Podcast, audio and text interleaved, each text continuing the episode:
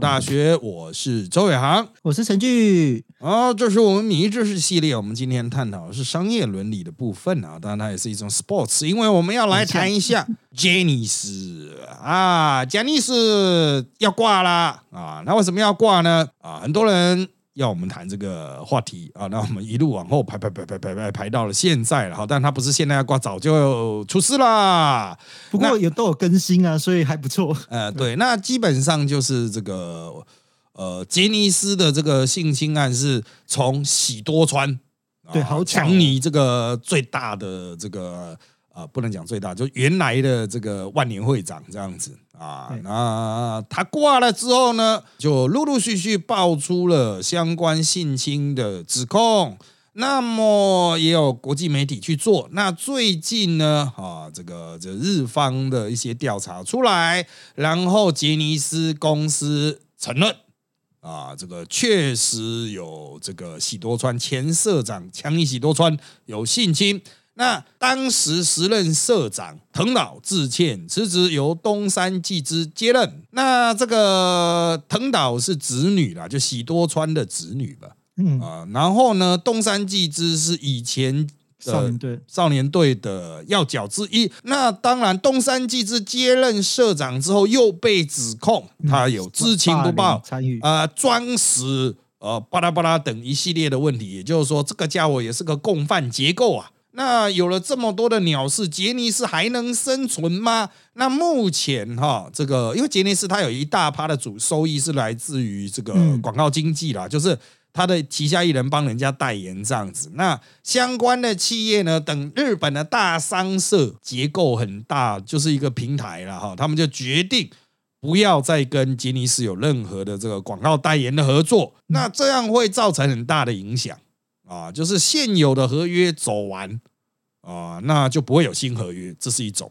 那另外一个就是直接就砍了啊，就直接砍人，就是说我现在就开始停止跟你合作啊。那这当然就是大家会有一些程度的差别啦啊。不过杰尼斯终于大翻车哈，那各界有不同的解读。那很多非杰尼斯粉丝的啊，长期跟杰尼斯对坐的其他经纪公司都觉得这是大快人心之作。啊，这个盘踞日本这个呃，这广告啦，各项那个娱乐利益的杰尼斯终于要垮了。那杰尼斯的粉丝，特别是近年才这个呃，这个迷上杰尼斯的人，他会觉得说啊，这样子会不会对杰尼斯罚的太重啊？会有一年的吗？不是说政府的处罚啦，哦，是说这个会不会就等于是杰尼斯社会死亡，社死了？哦，以后杰尼斯再起不能，那现在那一些基层的怎么办？不就很可怜吗？哦，那要怎么办呢？啊，有些人才刚要红啊，啊，现在就失去了代言的机会，失去了上节目的机会，巴拉巴拉巴拉啦，很多啊，大家都有各自的说法。那我们今天来探讨这个主题啦。啊，那我们第一个就是很常见的，在近年很常见，就是商业上的合理抵制啊。那在美国。呃，因为有这个自由左派嘛，啊，所以他们就掀起了一波呃，基于社会正义概念，就是 social justice 啊，社会正义概念对特定的厂商啊，只要你有歧视啦，只要你有一些人发表了呃这个政治不正确的言论，大家就群起抵制啊，那这是一种消费上的抵制。但是杰尼斯所碰到的呢是商业面上，就是这些大商社可能在消费者想要抵制杰尼斯之前，他们就超前抵制啊，他们就觉得你杰尼斯臭草啊，啊，你会影响到我们企业的形象。那这个事情该怎么看呢？很多人认为这个抵制会不会太过头？我们就回归市场正常消费啊，想买的就去买，不想买的就不去买，就像那个味全。啊，味全呢？因为之前他老板的这个一系列犯行啊，有的有罪，有的没罪了啊。但就一系列犯行，很多人就长期抵制味全，只要有味全的，通通都不买。那么现在味全有球队啊，有职棒队，那是不是味全的比赛也不看呢？啊，这个就会有一些这个你要抵制，我不抵制啊，到底大家要不要一起抵制啊？啊，就是这个，他就牵涉到其实道德到底有没有普遍性了。哦，就是你的道德标准对别人是不是有压制力啊？如果这件事是错的，为什么你不认为是错的？那就是如果认为道德有普遍性的人，我今天讨厌魏权，我觉得他是错的，我要抵制他。啊，我抵制他的行为是对的，那你也应该一起来抵制，你会有一个道德责任去做抵制这件事。哎，学长这样讲，我刚好补充，因为我这礼拜因为那个陈思雅忽然把我叫去卫权帮他加油，因为他今年是练习生。那我去现场观察，我发现真的会有这样的冲突，就是因为我平常都是去乐天嘛，然后常常会听到他们就是最讨厌的球队都是卫权，就跟学长讲这一些。可是亲自去卫权就天母棒球场的时候，我发现那氛围是完全不同，就是可能不知道学长观察或者是去是不是也是看到这样，就是卫权的球场的女球迷好像明显的高过其他队。而且他那他们那种就是支持的方式，好像就是是喜欢球员，喜喜欢球队，甚至大过拉拉队。这是我少数在球场是全场大家都在认真看球的。然后他们也是就是觉得支持一个好不容易像早期的魏全龙，然后的那种老球迷的回来，还有就是新球员的这种就是励志的过程，然后加上他们的整个主题营造，你会觉得说。好像跟今天讨论的相似，到底一个品牌跟一个社长或者是高层做的蠢事，到底应该应不应该给球员或者是就是棒球的本质去承担？这可能是我的观察，是我觉得很特别的部分。好的，这个哈，这个道德责任的厘清啊，其实它是非常复杂，也就是说，大家可以去了解魏权及其背后的鼎益集团，它到底当时是出了什么样的包？对。啊，那在吵了很久之后，其实我有跟食安专家等等讨论过哈，就是到最后面抵制它，并不是因为它的食品本身有什么问题，而是它的钱是脏的，然 后就是这个集团的赚了脏钱啊，就大家认定他的钱在道德上是有问题的，所以。这个极端后续的一些操作，就会有一种那种西方原罪的概念，你知道吗？那种 sin sin 跟 guilt 和 crime 不一样啊。当然，这个对台湾人来说都啊不都是罪，翻译成中文啊，就是还会翻什么罪愆、罪过、罪行、原罪啊。那死神学家最爱搞这一套。好，大概这个不管了，这个很专业。但是它是就是 sin sin 就是原罪，就是从亚当夏娃这样子一路流传到现代人类的啊，这是一个宗教上的概念。只要你沾染到不好的基因啊，你对没没有宗教信仰的人，你你只能这样去解释，就是说啊，钱不就是钱？但是为什么这个钱特别脏？哦，就像基因的概念一样，它沾染到负面的基因，它就会一路流传下来，所以我们就要去排拒这样的脏钱啊，这是洗不干净的。那如果你去看魏权的比赛，就帮助他洗钱的感觉，你也会有道德上的责任。啊，这个是就是，如果你没有西方的宗教观念，那你只能用基因的角度去理解啊。那当然放在文化上就不叫基因，叫迷因啊，这才是迷因真实的意义啊。啊，就是这一个文化的要素，这一个符号，它是有错的，然后它会一直代代相承。那回来杰尼斯的这个，我们从魏权这个例子，在我们比较身边这个可碰触嘛，有些人到现在还是会刻意回避。那就回到日本。那杰尼斯的性侵案件，它实际上有非常明确的受害者，人数也非常多，这是一个不正确的行为。杰尼斯需要为此付出代价。然而，他们因为到目前为止所谓的道歉都没办法让这个日本人感到满意，甚至觉得他们还在避重就轻，有些人还在装死，像木村拓哉，我像东山纪之。呃，龙兰都是处于一个啊，好像头低低的装死一下，我先暂时道歉一下就能够过。那因为他所犯下的犯行其实很严重，是性侵未成年人啊，所以实际上你应该反过来讲，就是当事人已经挂了嘛，犯罪者已经死了，只剩下一堆从犯啊，或者是一些当时知情不报的人啊。我认为这可能要完全解消他的道德压力，需要这些人。都站出来啊，承认自己的错误，面对事实啊。这个首先你要承认自己到底知道什么样的事情，然后自己认知到自己在哪些环节是有错的。比如说啊，我当时没有举报啊，我事后还在装死啊，事后还在帮他粉饰，我是错的。要经历过这一个事实确认啊，这个主观上的这种认错，然后你的补偿行为，因为当事人原来的这个犯罪者已经挂了，他已经死了。那只剩活着的这些人，那活着的人有其各自的责任。那你怎么去补偿，取得被害人的原谅啊，才会完成这样子的一个轮回啊？所以你说什么司法上的追诉，什么什么，可能已经已离时效啦，或者是哦，也这个证据都已经不存在了。但是他就是大家对杰尼斯的赌烂情绪，还是需要化解的嘛？不化解，他要怎么再次成为一个商业的群体？啊，就是杰尼斯，他现在也是一个比较广泛，除了杰尼斯经纪公司之外，有很多外往外延伸出去的杰尼斯的人。他以前杰尼斯，现在离开了，可是不代表他就没事啊啊，他可能还是共犯等等的共犯。学长这件事我不太理解，就是其实大家。没有，我看新闻好像都没有讨论这个问题耶。就是现在大家在攻击、在处罚这这些主要的成员们，比如说在阿拉西的这一群人，或者是在就是 V 六啊，他们他们有可能是受害者。哎，在整个之前的新闻，就是对他们有可能是受害者。对，但是所有人却把他们当做加害者在处罚，等于是我已经受害，然后我没有讲，然后我承受这一切，但是我到最后还是。变成是我是那个罪犯，那不是更闷吗？这可能是我在看，从来没有新闻角度是从这些角度去做，因为。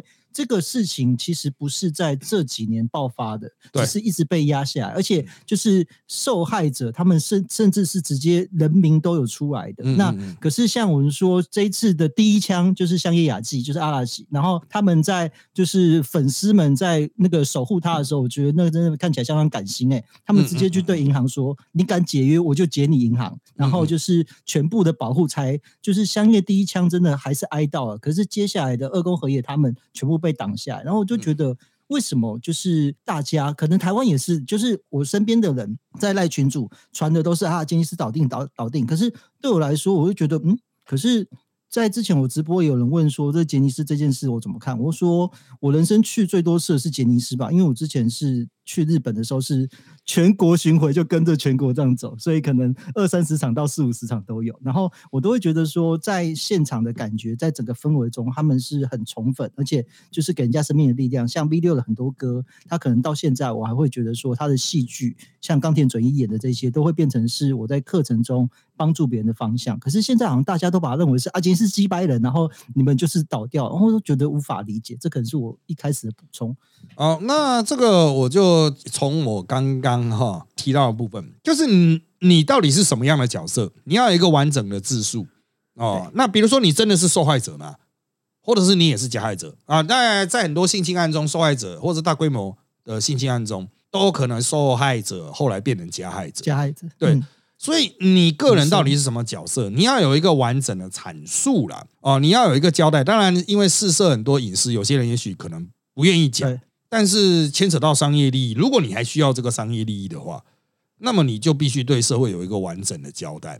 这个很类似什么呢？比如说纳粹。嗯，人家说纳粹集中营也有好的警察，也有坏的看守者，谁是啊？每个人都说我我是好的，我是好的啊，我是我也是受害者啊，我很无辜啊，我就是有一天他们跟我说你要去当秘书，然后我其实去集中营里面去算今天要杀多少人。那你有没有面对这个事实，承认当时到底做了什么事情，还有你内心的道德挣扎等等的啊？也就是说，当然你可以选择不讲，但人家也可以选择不给你机会。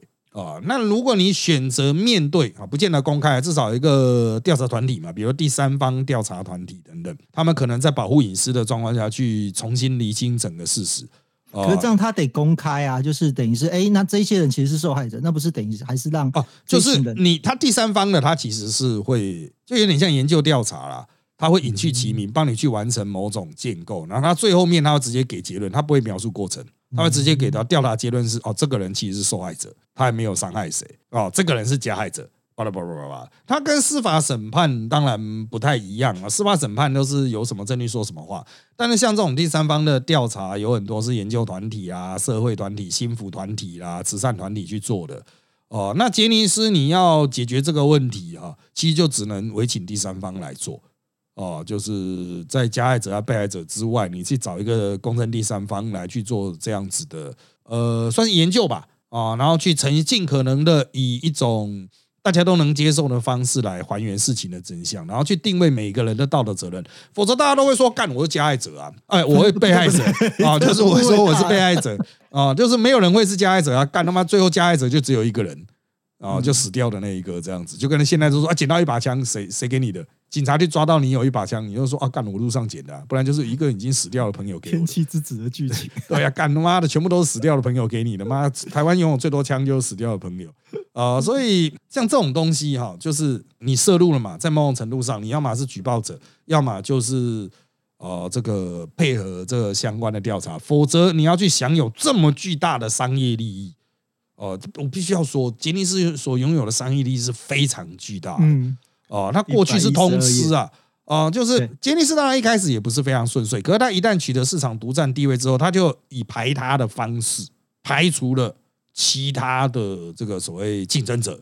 我记得有一年的就是红白，然后那一年的 Oricon 榜单是前十名只有两个艺人，嗯一个是 AKB48，另外一个是阿拉西，等于是嗯但那时候大家都笑称，就是全日本其实就只有两个团体在发唱片。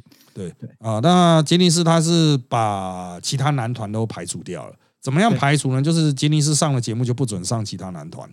对啊，那其他男团上了杰尼斯就永远都不会去。对，哦，那在这样子的状况下呢，其他男团很迅速的就被压缩生活生存空间，就根本没办法做啊。呃，那这个甚至他们不只是从节目、从场地的租用等等，杰尼斯都有很强的排他性。然后呢，YG 跟 SN 一样，对啊，所以就是这种鸡巴狼做多了，现在倒了就就大家就是拼命的踹你啊！为什么杰尼斯为什么会想要搞成这样？因为它就变成市场垄断嘛，对然后他就可以喊价嘛。比如说我代言费就这样子，不然你要找谁？啊，如果你去找一个非杰尼斯代言，那以后干你就不要再再也不要找杰尼斯了。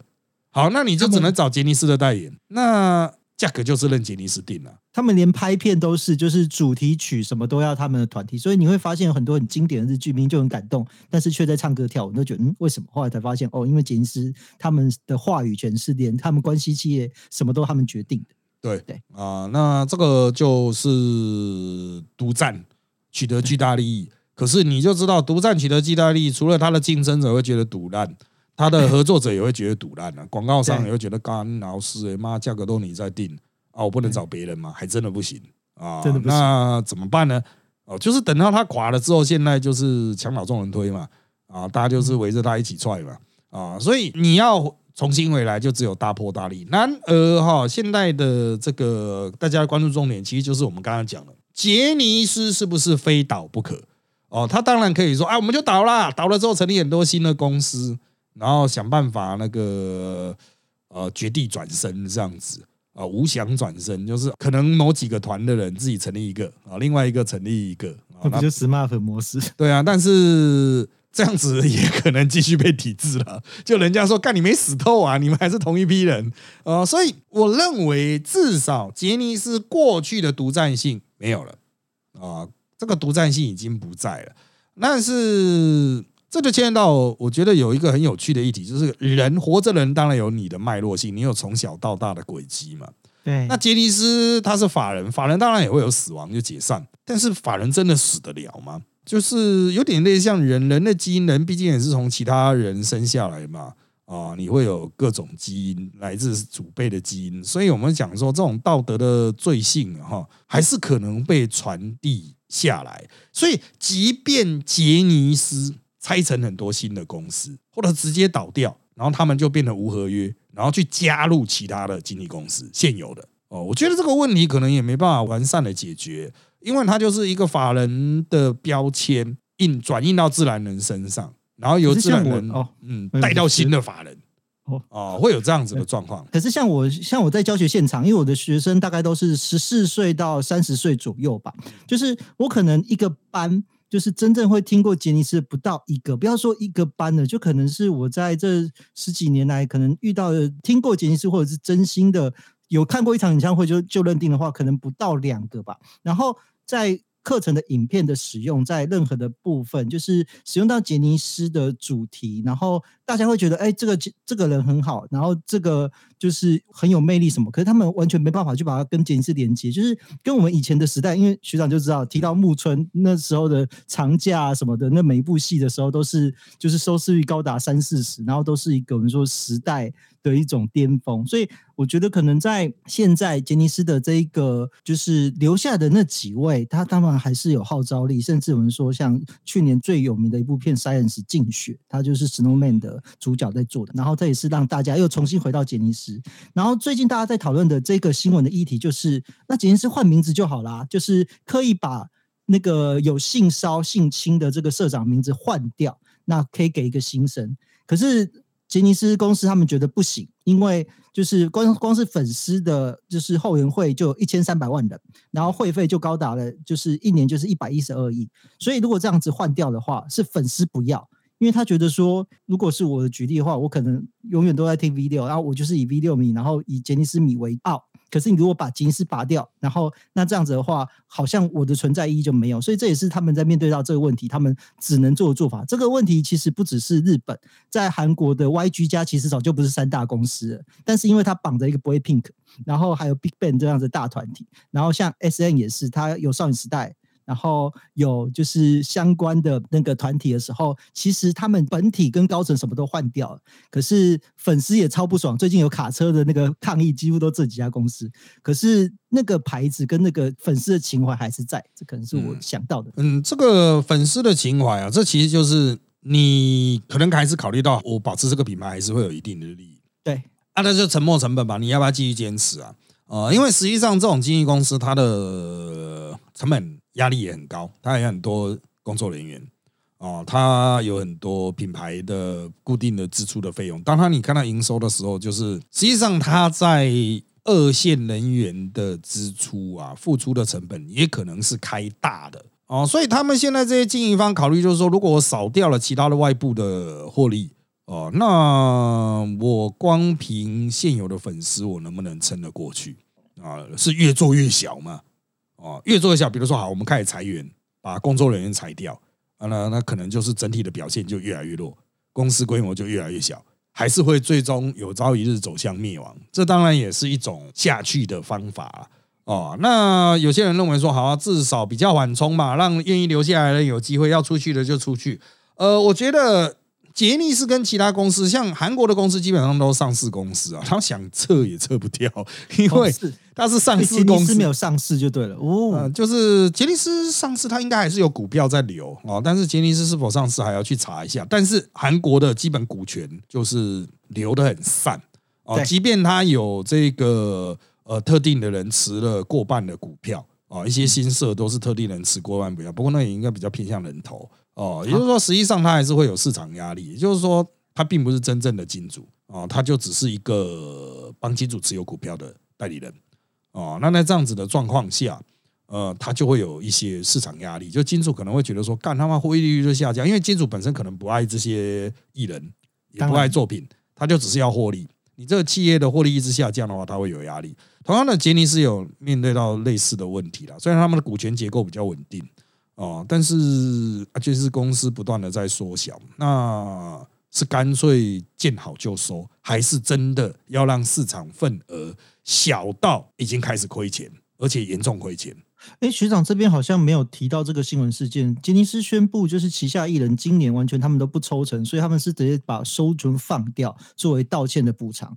可是这样子的话，那时候大家就在探讨说，他们损失的金额是。搞不好就瞬间可以倒掉，因为那个那个钱是非常庞大的，所以我就想说，那这样子的话，那股东都不会抗议吗？他们只是一个社长讲的，就可以把他们所有的那个权利都放掉嘛？这样会计要怎么做账？嗯，这个我实在是没办法帮他们这种独裁社长的 策略去去做任何的推估啦。对啊，哦，因为这到底要怎么讲呢？因为我们现在哈，这个看到他们出来道歉，都是出来干讲讲干话。对对啊，那到底该怎么样啊？这个收尾，比如说他现在说，我现在放弃这一部分的收益，可是他应该还有其他的收益哦，就是属于他品牌本身，或是像你刚才讲的粉粉丝的一百一十哦。那嗯，因为我这边查到的旧资料是他实收资本额其实非常少，应该还是握在自己的呃那种自己人的手中。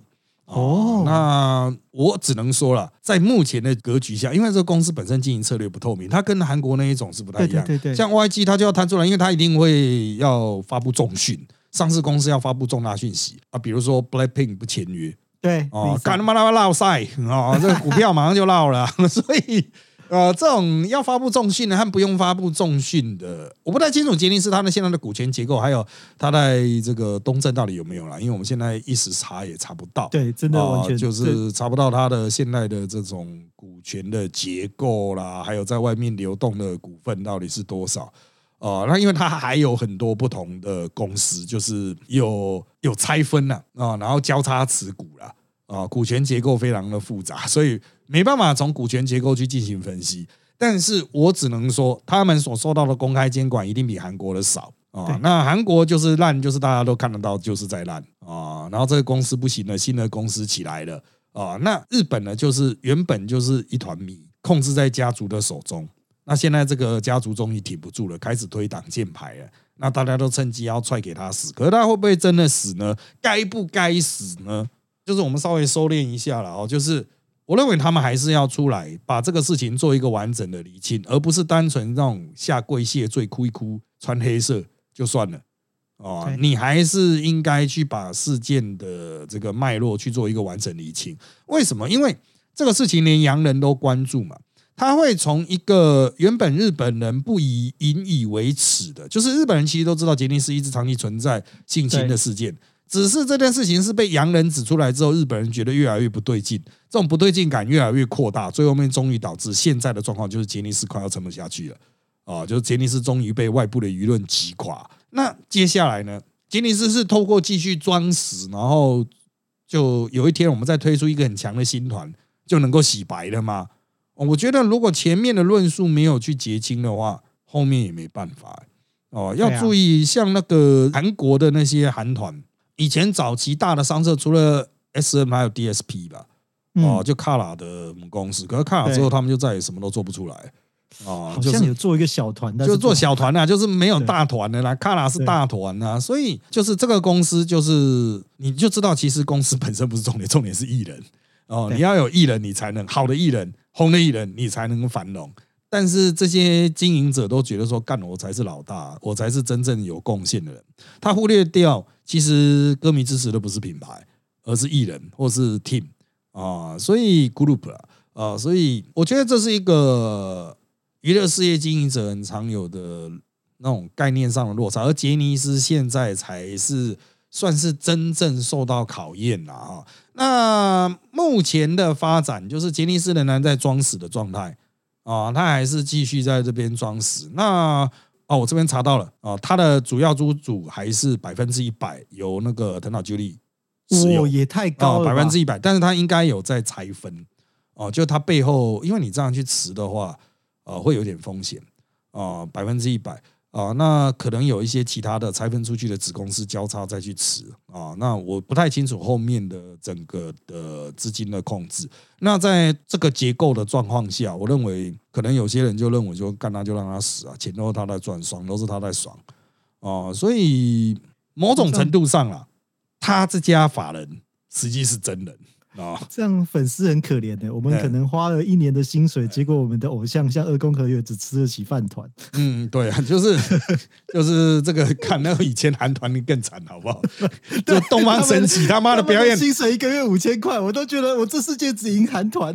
东方神起之所以是会瓦解，就是因为他的薪水比我还少五万块，所以对，所以很多人都你赢了。对啊，就是五万。对啊，东方神起真的他的薪水太少了，干那个为什么要当东方神起？神经病，就是就是这是一个很现实的问题嘛。然后你股权赚很多哎，啊，那个后面因为东方神起垮了，对啊，东方神起耍了，然后那个时候少女时代才开始红，大家才开始分分给，不然全部都跑了，就像东方神起全部都跑了，谁屌你啊？妈，你那么少钱。